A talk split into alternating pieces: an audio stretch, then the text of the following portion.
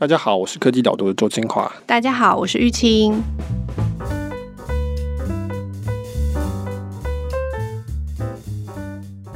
玉清，你想不想要在家工作？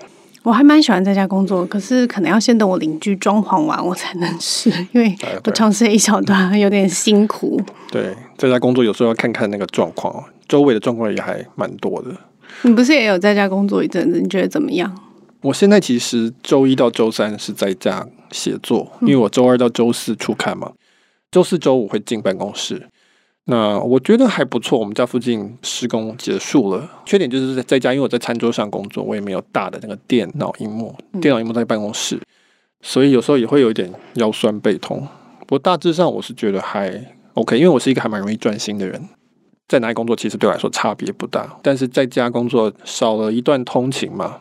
以及说，我太太比较辛苦。如果我在家工作，就变成她接送小孩，然后周四周五我会接送小孩，那个时候我就很累，那就在办公室。不过那个时候就是在办公室，就是主要是处理不是写作这种需要高度专心的创意型的工作，主要是那种开会啊、讨论事情啊、解决掉一些需要解决的事情的这种工作形态。嗯，每次聊到这个话题，我觉得大家都。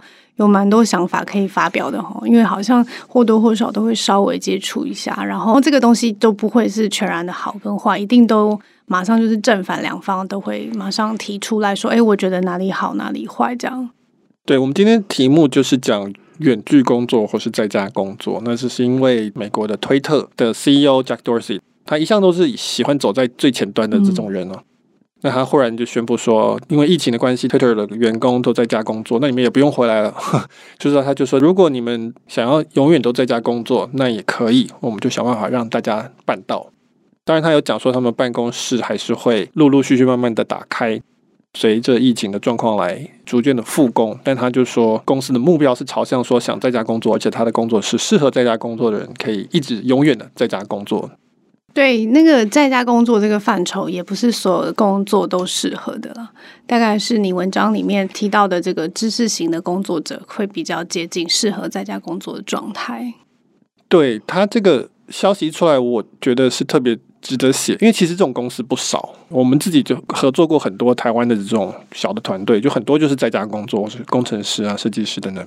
那我之所以觉得这个新闻足以开始写这件事情，是因为 Twitter 是一家大公司，它是一个接近五千人的公司，科技界都会看的公司，就是因为大家都在 Twitter 上面嘛。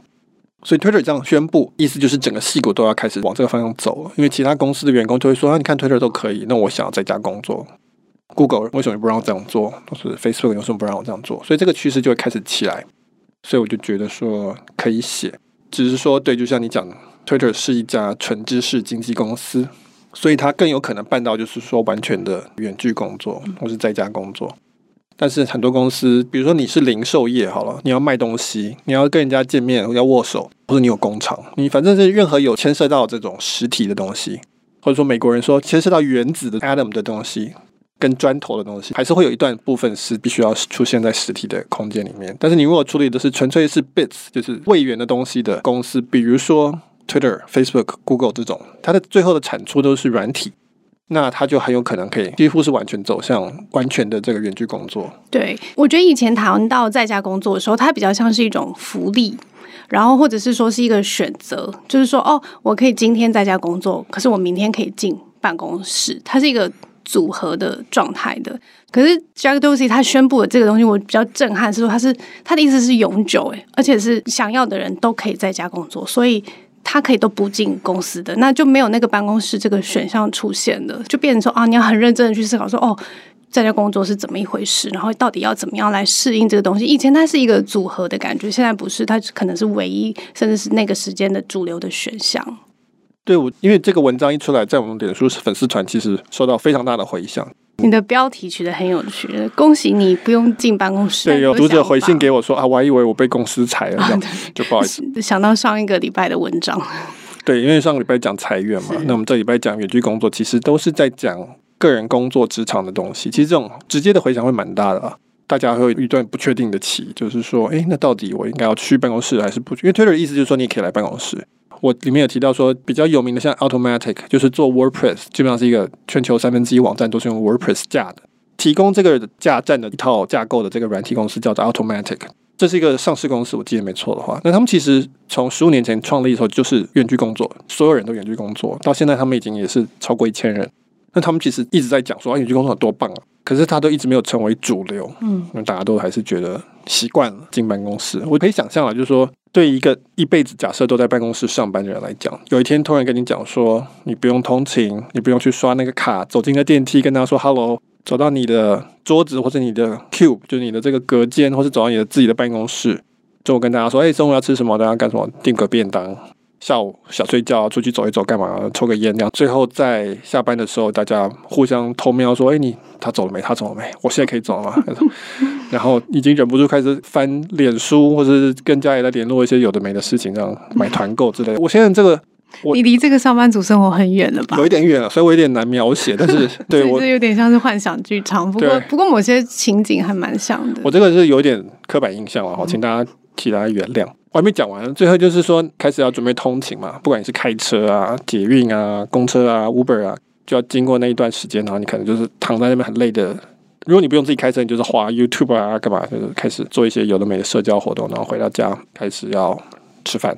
这生活其实占我们生活很大一部分，突然间要告诉你说这些都消失了，我觉得这是一个很难想象的事情啊。所以你看到粉丝团很多留言，基本上的反应就是说，那我要怎么办？这个没有怎么行，那个没有怎么行，都是大概是这样的反应，然后就会觉得说有一种他们没办法想象这个生活。嗯，我觉得与其就是来讨论说，哎，如果这个东西没有，那个东西没有，然后会不会出现什么样子的问题？其实是。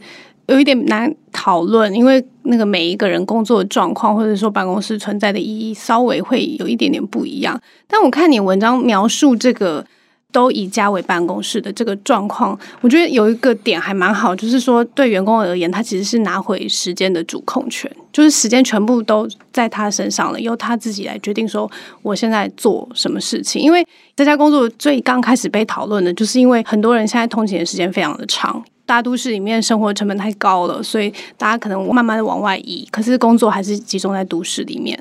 然后，所以你不管每天是要花一个小时还是两个小时的时间通勤，其实是非常累人的。然后再加上你刚刚说，以知识型工作者的状态来说，他的工作是存在于电脑里面的。我就看过有一个人说，对啊。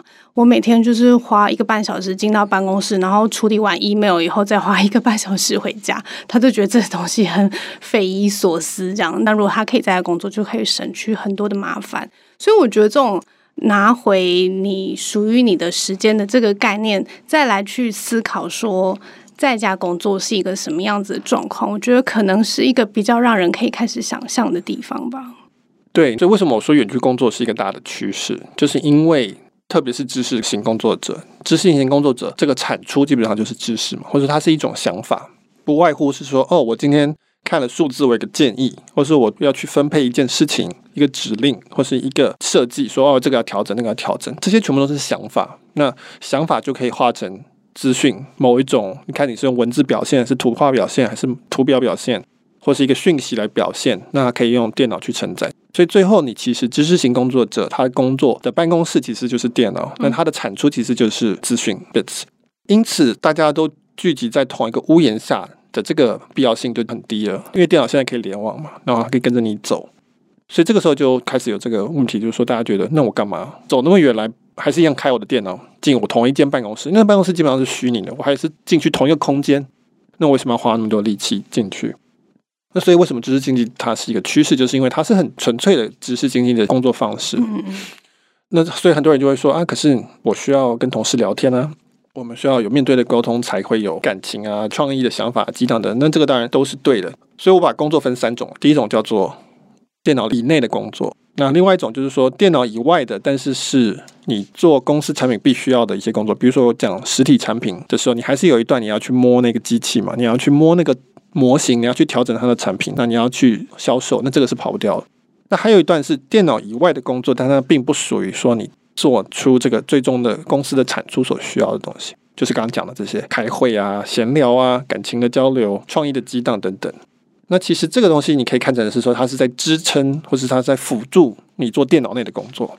就说啊，我电脑里面我有一个 project，我有一个计划卡住了，那我就跟我同事或是跟我的上司聊一聊，有了想法。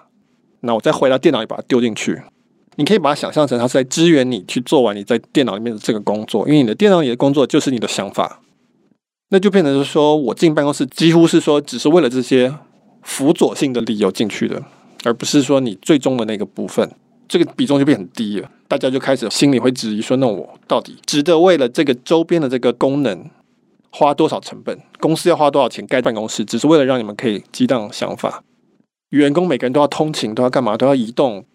我的刻板印象就是说，那个也不是特别令人愉快的环境，也不是特别赏心悦目的地方，吃的东西都一样。我相信很多在科学园区的人都 都在点头。那这些东西都是成本。那如果说我们变成远距工作，其实它不一定会变得更好，但是它有选择，企业有选择可以要怎么做。那员工当然有更多选择，说那诶，那我现在我不要住竹科了，我搬去好山好水的宜兰之类行不行？物价比较低，吃的我不知道，但是就是至少。心旷神怡，对不对？台北市人肯定会觉得说，好多人可以住一个大一点的房子了吗？嗯、或者我真的可以买一个房子了吗？我可以省去通勤的时间等等，这很实际。我们两个人每天都在想这种，也都有这个问题啊，这种困扰。你不一定会这样选择，但这是一个选择。对哦，年轻人可能说，那我还是想住大都市，我还是想住在市中心，我还是想要可以去干嘛干嘛。那但是如果是其他人，他有可能有不同的优先顺序，嗯，那他可以选择。以前听到这个东西，它就是一种福利，它不是选择哦，这是公司给你的。远距工作说，哦，你可以一个礼拜有一天在家远距工作这样。但是现在就像你讲的，它是一种选择了，因为我的人生好像可以多了一些其他的选项，我不一定要被住在离公司可能距离一个半小时的地方了，我甚至可以是跨国跨州的概念去思考我的人生的职涯的可能性嘛。这个就是说，这个趋势势必是会发生的，因为它就是给员工很多的理由。刚刚讨论前面提到那个，Automatic 他们也有说啊，就是因为有了远距工作这个做法，所以他们的流动率也变很低。对啊，因为这个员工可能在很多地方上面，因为这个关系就可以配合很多他自己人生本来的规划等等，所以看起来就是说，他势必在这个以电脑以内工作的比例为主的。这些工作的人来说，这个看起来势必是会一个发生的事情的。定讲的选择这一点其实是非常重要的，大家可能没有理解为什么这东西会是一个趋势，因为世界上没有什么一定的比较好或比较坏的。我们觉得一定比较好的东西，它不一定会是趋势；一定比较坏的东西，它也可能会存在。但是有一个东西是一定会是趋势，那就是更多选择。至少在新市场经济是这样，因为只要有更多选择，大家就有可能说，我觉得我有需要，我去选这个，那它就会存在。所以市场，我们从分析角度，我们没有办法预测说，比如说一支笔它会长成什么样子，怎么样方向去演化一定比较好，这个我们没有办法判断，因为我们可能设计出一个完美的笔，结果大家都发现不好用。嗯，但是我们可以预测它会有很多种笔出现，就是永远都可以预测，永远都会成立的事情。那所以这是为什么它会是一个趋势。但我们回到就是说现况来看，现况就是它还没有到那个。位置去，对不对？就是所以像我们粉丝页啊，或者是很多人才会有这样子的讨论，就说远距工作没有想象的那么好啊，进办公室还是有非常多的好处的。所以我们可以先聊一聊，说你觉得远距工作，以你自己的经验来说，你觉得它目前你感受到最大的好处是什么？第一个是我吃的比较健康，因为我在家吃可以吃家里做的东西，对，然后有个冰箱在那里，选择很多。那在公司吃饭就是。我们俩身处在破败的东区，选择越来越少。不是不是说都都不好吃，但是就是基本上它就是比较油啊，干嘛的，就是比较。我或者是说中午因为进食的时间是比较少的嘛。其实我觉得每天中午光是要决定今天中午要吃什么，真的就是一件很痛苦的决定。很希望不要做这个决定，但是我又还找不到很好的方法。每次到了中午要吃饭的时候，我就觉得说啊，要先想一下我去吃什么，然后要动身，然后去那边。但是如果是你刚刚提到的是在家里，然后又是比较健康的食物，甚至可以跟家人一起进餐的话，我觉得反而午餐变成是一个很不错的时间了。对啊，这理想化，就是同样的，这是这是我的选择。嗯、OK，我至少有一个这样的选择，就是做我想吃的东西，或者找到我想吃的东西。所以这是第一个。那第二个是什么？那就是没有通勤嘛。我觉得通勤其实差蛮多的，差非常多，就是大家消耗非常多的精神体力。事实上，对整个城市来讲，负担也很大。包括停车位啊什么的，很多都是为了这个。那个车子通勤就是开过去，然后就停一整天，其实是非常没有效率的事情。嗯，通勤这个比较有趣一点，就是一般人想要通勤都会觉得是蛮累的。不过我知道，其实对很多人来说，就是进公司或者是离开公司，也对他来说是一种就是休息或者是准备开始工作的这种这模式的开启就对了。其实重点在于说是你自己决定怎么分配，还是是有公司替你决定。所以你现在讲到说哦，比如说通勤可以放松，干嘛可以休息？那其实自己也可以放松，你可以自己安排这段时间。重点是你可以控制说我要怎么放松。很多人会担心说有去工作的改变会影响自己，是因为他们没有从来没有机会掌握到这些东西。那他们已经习惯了，因为他们已经优化了嘛，就说哦，这个课表是这样子排的，那我真正这样去优化我的作息，整个社会事实上是这样子的。那接下来问题是说，我让你自己去决定，你要自己去控制。那一开开始会非常不习惯。嗯嗯嗯。逻辑上来讲，你最后会发现，你可以找出一个比现在这种更好的工作形式。这可能是我讲的第三个优点，就是说，第三个优点就是说我可以去调整，说我要可能很需要睡午觉，那我在家里就可以睡午觉；我在公司就可能不好意思，或是觉得睡不舒服。那或者说我可能需要在某个段时间，我写完需要走一走，那我也可以选择说我要怎么走。不用担心说其他人的会觉得就是要搭配我是干嘛要配合我，或是他的文化上面的影响。嗯，就是说工作的时候进公司，好像那八个小时出去了中间一段午餐的时间，好像是有点像是一直在。全力冲刺，全力冲刺，但其实不是嘛？人不是这个样子。但是因为你就处在公司这个环境，所以你好像也再怎么样也要做出这个一个样子出来。但是在家不用，在家就是你想要全力冲刺的时候可以全力冲刺，但是你想休息的时候可以真的获得休息。听起来是是这个样子吧？对对对，我觉得是啊。就是说，因为 Twitter 是讲说在家工作，但实际上在家工作就是远距工作，只是因为他们有疫情，所以现在只能在家里。反正总而言之，远距工作，我就强调说，它最大的优点是，它是自己决定你要怎么去工作，不是去硬套说，我用过去的作息，然后把它放在远距工作，然后就说啊，这样子办不到。那答案不是这样，答案是说，我如果是远距工作，我很可能选择说我不要一周上五天班，我一周上三天班，但是我每天上十二个钟头，好吧？我觉得高密度的三天，事实上我现在就有点类似这样，然后另外两天我休息。我这个选择权，我去找适合这样子的公司，或者这样的专案，或者是类似的人去跟他合作。那你做那另外两天，我们一起去接这个案子，比如说这样子。所以你是自己去创造这样子的可能性的。也许可能变成这个人是说三天高密度工作，但是另外几天我可以专心陪小孩。那所以这个家庭的小孩，他当然就不是原来的课表，他不会是说，诶，可能早上跟下午陪小孩的这种课表。但是他那个小孩可能不会抱怨，他可能觉得，诶，这样还不错啊。这会是一种新的生活方式、工作形式，但是是自己去选择出来说啊，这个适合我，或者是我们家的状况这样子。嗯嗯，对，就是呃，你有了主控权，你当然就是要去做更多的调整嘛。然后刚刚提到是说，哎，因为有了选择，就有利有弊就对了，所以听起来算是一个优点，但是其实也是因为取舍之后得到的优势就对了。我觉得选居工作还有一个还蛮值得聊的，就是应该是说大家特别有反应的部分，就是说他们也觉得说。其实对于工作的人来说，其实在家工作有时候成本是拉高的。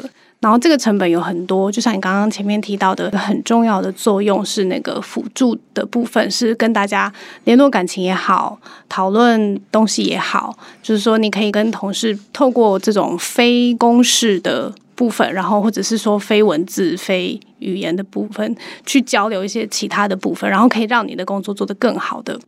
那其实远距工作就没有这一块了。那因为没有这一块，可是你还是需要有啊，因为我们是人对人嘛。那所以你这个成本就会拉高。所以我知道大家现在每次一提到那个远距工作的会议的时候，每个人就啊都是精疲力竭。就是平常开一个会好像也还好，但是现在开一个会就很累。然后平常可能一天可能开三个会就算是很密集的会，可是现在可能一天我听到有人可以开到八个会、十个会，就变成他那个沟通成本拉得很高，因为他们不在同一个空间，或者是没有办法面。面对面去讨论了，所以这个对员工来说成本拉得很高。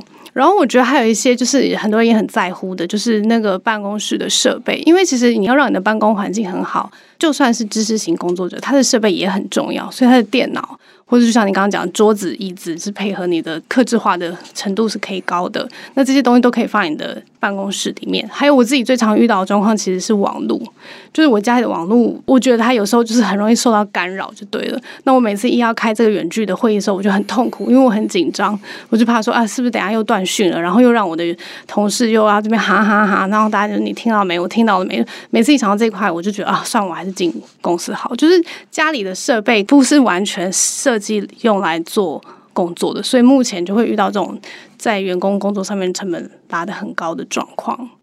我在文章里有提到，有叫做第一层次的的影响跟第二层次的影响，就是在化学里面有所谓的第一级反应跟第二级反应嘛，first order 跟 second order。大家直觉会想到的就是第一级反应，就是说从办公室上班变成在远距工作，这中间会有很多的改变的地方，或是损失的东西，怎么办？这样行不行？这样很可怕，或者说我办不到。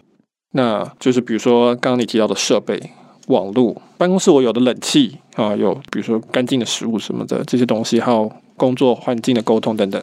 那现在没有了，那怎么办？那所以就是像 Zoom 啊、Slack 这些，为什么现在这么赚钱？就是因为在这个阶段，他们是非常重要的东西。但是第二个阶段的反应就是说，这些东西其实会根据你现在的状态再重新组合的，那会重新调试出来。比如说设备的问题，就是说今天企业它本来就提供你通勤的补贴。呃，有些公司啊，交通车，他本来就给你办公室的费用嘛，还有你的设备、冷气，这都都公司出的。那你们远距工作，当然最后这个市场经济会导致说，最后还是他会出这个钱，他会反映在你的薪水里，他可能不会直接帮你买，但他也可以直接帮你买。我们可能会有这种企业的这种联合的契约，就是供应商直接去签就对，你就跟他买，这些钱最后还是会从企业的薪水里面出现的，那它会有一个平衡出来。网络也是一样，那或者有可能就是说，哦，将来就会有南港区这种共享空间，你还是去那个空间，只是你走路可能五分钟而已，你不用去通勤这么远。共享空间，他再去跟你的公司请款，最后的结果是一样的，也许不会反映在你薪水里，但是这个东西还是提供给你。所以你的意思是说，哦，刚刚提到这些。听起来像是不变的东西，它是因为它现在是非主流，所以你在现在的状态下面去处理，你就会觉得很难，因为你的解决方案很少嘛，选项很少。那但是，一旦呃远距工作变成是主流的时候，需求变多了，那它自然就会有相对应的服务就会出来，或者是企业自然就愿意去改变了，对不对？对，因为企业最终要的就是你的产出嘛，提供它价值。那怎么样付那个钱？以及付多少钱，它是可以平衡出来的。那现在你们两个都多了选择，我刚刚讲了，所以有多了一些选择东西可以去调整。我让你远距工作，那你多了选择，我也多了选择。那我因此可能可以去 hire 很多不同国家的人，或者说你可以美国下班，欧洲上班，欧洲下班，亚洲上班，我可以二十四小时，这会有新的一些价值出现。那员工也可以说一周上三天班，或者要一周只有早上上班，或者干嘛？那这些都是一些新的价值，可以让双方可以说，哎，那可以谈出一些新的东西出来。这个时候就变成说，哎，那我可能我付给你这个台湾的这个员工的薪水，我付给你南港区共享办公室的这一个办公室桌的钱，但是我得到的是这这这这这，那我觉得 OK，我算起来觉得合理。嗯，那你也觉得 OK，那就好。就是说这些东西是会变动的，只是说不会变动，就是说企业希望能够得到价值赚钱，员工也希望得到好的生活。所以多加选择性的这个变动因素，对双方都是好事。那跟同事的相处，或是这种创意的激荡，这个也是一样，他也会重新的去调整过来。那我的文章里面写过，Automatic 这家公司，他所有的员工都是远距嘛。那当然还是有分小团队跟大团队跟整个公司，所以他们就是小团队每一季可以办一个实体的聚会。我记得他们是自己选哪一个国家，就是说哦，我们这小团队大部分都在亚洲，那我们今天就去台湾好了。我们这一季去台湾的哪里？大家聚在一起聊天，以及开会，然后就解散，然后下一季再来去哪里这样子。然后整间公司一年也会有一次全公司的，所以他们这个方式来调整。那当然他们的工作形式也会调整。你说这样子有没有比说我每天二十四小时都坐在同一个办公室要好或坏？我认为这是选择的问题。很多人在办公室里面也不是非常的联络感情，或是也没有很有效率。我我说真的。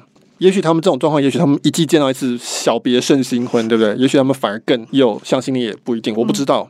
但我意思就是，这个是它会同时变动。你的工作本身跟你的企业如何去定义自己为企业，也会随着你们工作形式而调整的，而不是说全部都长得像现在这样，就是说哦，大家。每天见到面，就是我们签的这个合约关系，就是你一天给我多少的小时，然后帮我做什么事情，我给你多少的福利。可能到后面的时候，在远距工作的这个形态下面，它就会转成另外一些形式。对啊，就是说有时候你会觉得说，哎，我真的是这家公司，我有对这家公司很有使命感吗？就是我来上班打工赚钱，然后年终尾牙大家坐在一起吃饭，听听上面的歌手唱歌，然后可能还要喊几句口号，或者说穿他们的制服。但是我真的是觉得这个对我来说很有感情上的支撑吗？不一定。那也有可能这种我刚刚讲的 Automattic 这种公司，也许他们其实反而要花很多力气去思考这个问题。大家的理念是什么？为什么大家可以这么远距离还可以合作？为什么大家都选择这样子的工作方式？大家会讨论说我们要去哪里开会跟出去玩？不一定，我不觉得说哪一种一定是特别的。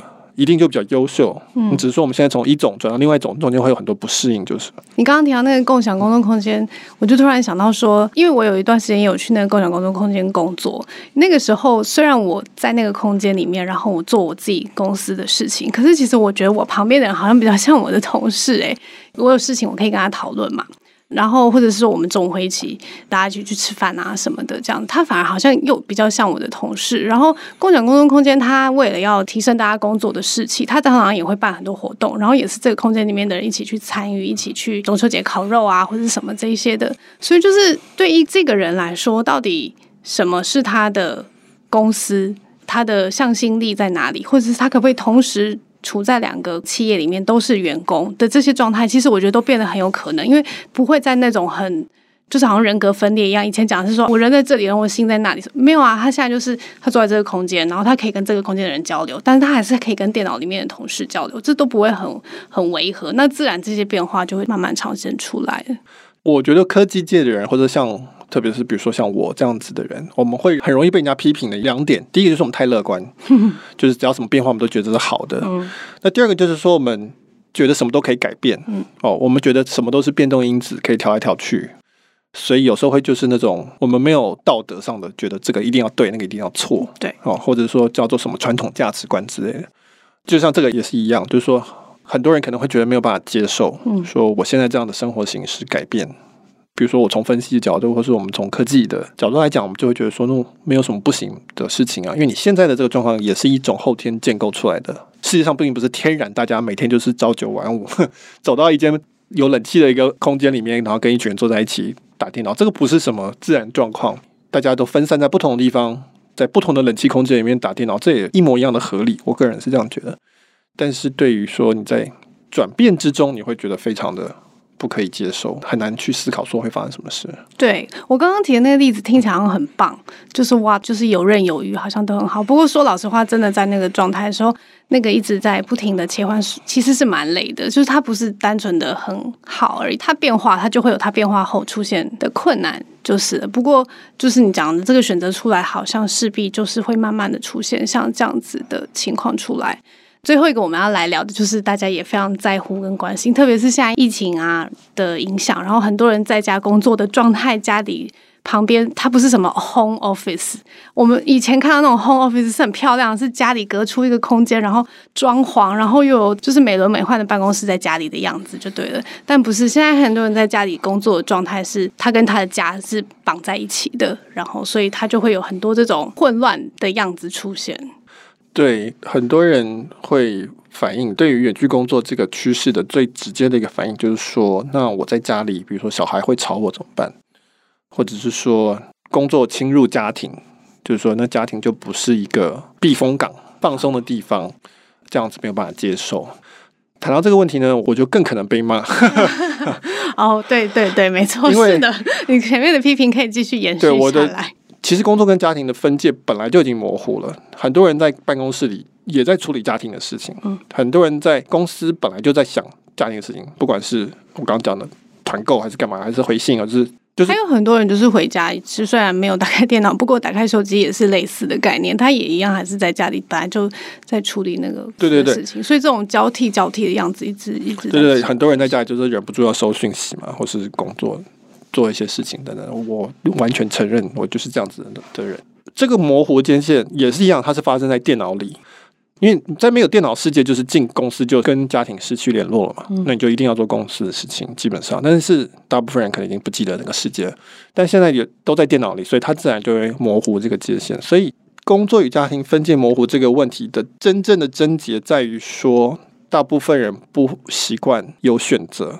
他去掌握自己的这个生活，很多人，我这个是完全刻板印象。很多人他的概念就是说，办公室是一个很有秩序的地方，很有目标，一个非常安全的地方。那所以呢，你去公司是为了要抛开家中的这个混乱的地方，或至少你不要去想公司跟家庭中间有一个自然的边界，所以你只要一走过去，就可以把这些问题抛在脑后。那所以很多时候其实是没有去处理这个状况的。那现在远距工作逼使你去处理这个状况，所以你就变成需要去整体性的思考。如就是如果这两个东西同时间出现在同一个空间的时候，你要怎么去安排它？对，就是说没有人替你安排了。以前我们会说啊，公司要我加班，没办法；老板要我叫我做的事情，没办法，我就是没办法做。别别别别，时间到，我就是要出门，我就是要去上班。对对对，那这个都知道，这是一个很不舒服的地方，但同时它也是一种让你安心的，因为有人指示你要怎么做。因为老板或是上帝安排你一定要这样做，我没办法。那所以那一段时间我不用去思考怎么去安排了，我其他就围绕着他去想办法弥补他的问题就好了。那个这个是工业化社会的状态，就这样，所有的整个社会围绕着工厂的这个朝九晚五去安排，大家都同步。那可是现在问题就是说，这段时间变成也是你可以安排的，你不一定在家，但是你心里知道，而且所有人都知道，这段时间你是可以调整的，这是你自己选择的，这个责任在你身上。用正面的讲法，就是说，其实变成家庭的成员，要彼此去合作思考，说我们要怎么去做这个相处，怎么叫做何为家庭这件事情，哪些时间是工作？大家可能会觉得很奇怪，就是在你像是公司同事在干的事情，我们来协调，我们来沟通，呃，我们来说明说我们的对这个的家庭的期待是什么，这如何达到？那但是其实也没有那么奇怪，我觉得一个比较好的关系本来就是这样子，你本来就是需要讨论。那只是说，现在我们刻板印象习惯了不讨论，习惯了不处理，因为觉得它就是一个固定的形式，大家都这样，所以一定就是这样就会 work。当你的选择越来越多的时候，你就会发现其实有越来越多种形式的可能性。所以还是回到，比如说以 automatic 来举例到家庭，就是说有些家庭他可能本来就是一个礼拜可能见不到夫妻或者小孩见不到一天的面，出差啊干嘛了，或者是你就算见面了，在家里你也是各自在滑手机。各自在做自己的事情，或者说你们其实也没有真正的交谈、真正的互动，这个只是逼迫你去发现这件事情。那然后你可以调整出来，也许真的不需要二十四小时见面、二十四小时聊天。对，因为 quality 就是品质跟这个量长短，它不一定是直接相关的。所以我刚刚讲的 Automate，它这个家庭运作的还不错。也许很多家庭其实这样子也很好，但重点是那个互动时间的那一个品质是不是好，是不是高的？嗯，你是不是真的有把一些事情隔开来？然后去关心，或是去做你该要增进关系更重要的事情，也把它超好的做好。那也许其实真的是不需要。它其实就是因为让你有了选择权，因此责任也是你的。嗯，所以那那时候你就会发现说，好，那我真的要开始想说，什么样是我要的？我要如何去达成它？我要如何跟其他人一起合作去达成它？这当然是非常困难的事情。等于要打破你原来对自己的不，原来对这个运作的逻辑。因为他现在变得是有弹性了，他现在变得是可能性了，这样子。对，我可以听得出来，你很担心想法太激进，然后一直在试图要告诉他说，对，虽然是这样子，但是我们都理解说，中间大概会经过很剧烈的变化，那不一定这个变化都是快乐，都是开心的。不过很明显的就是今天的讨论，我听得出来，就是试着要让大家去理解说，觉得它不会发生，其实是。基本是不太可能的了，因为它就是一个多样化的呈现了，然后它就是会慢慢的有这个选项去出来，可以正视它，或者是说，如果你觉得这个选项对你来说，你要想要当自己时间的主人，当自己人生的这个可以安排更多的可能性的话，那这不失为是一个选项。对，我刚才讲的很忐忑，一方面是说我很担心会被大家骂，另外一方面其实我自己在发现说我自己也是被骂那个对象。嗯因为我这里面有很多的状况，我也是同样的状况，就是没有什么人是对啊，天生就知道怎么去管理关系了。对啊，要打破疆界真的是一个不是很容易的事情，特别是如果你还是要跟你的同事、跟你的家人一起去做这件事情的时候，对对对，坦白的沟通这件事情是非常非常非常非常困难的，需要非常非常非常大的勇气，不管在公司还是在家庭都是如此。它要能够运转，它就必须要这样子，那是没办法回避。现在越来越难回避了，因为都是你自己的决定了，不是老板的决定，不是公司的决定。公司说你自己决定啊，对啊，我教你这样决定，你其实可以选别的公司，那些愿意让你决定的公司，因此最后还是你的决定，就逃不对啊。所以我的忐忑一方面就是。我自己也边讲边想说，哦，天哪，那这个 这的确是一个需要重新学习跟去不断练习的一种能力啊。嗯，Michael 这篇文章在我们粉丝页或者是很多地方都获得蛮多的回响的，所以这个礼拜应该会有蛮多新的听众的。Michael 要不要跟新的听众介绍一下科技导读。好，科技导读是一个订阅智能媒体，我们的主页不是 Podcast，对很多人不知道我们是 Podcast 节目。对，不是我们维持生计、混口饭吃的最重要的产品，其实是我们的电子报。嗯、那这是一周三篇的电子报，那欢迎来订阅。我们一个月是原价是二四九。跟一年是二四九零，我们有非常非常多的优秀的会员，非常感谢。那总而言之，这个才是支持这整个呃我们这个节目运作，让我有很多想法可以拿来 podcast 里讲。对的，这个根本是这个东西，所以。请大家不要再以为我们是 免费做 podcast 节目的公司，我们至少目前不是。我们有很多的讨论，真的都是从文章里面来的，而且有很多延伸的想法。其实，在科技导读的网站上面，很多会员限定文章也都可以看到，所以非常欢迎大家到科技导读的网站上面看。对，就是欢迎订阅。反正最坏我就说，你就是损失两百四十九块一个月，你就可以停了。但是基本上还蛮少听到有人读完之后跟我抱怨说是不划算的哈。如果是第一次订阅的话，你如果在订阅的时候输入优惠码 podcast p o d c a s t，那就可以在第一个月折扣五十块钱。那我们叫做科技导读，岛屿的岛，读书的读，可以搜寻这个，就会发现到我们的网站。那我们今天就到这边，谢谢大家，谢谢，拜拜。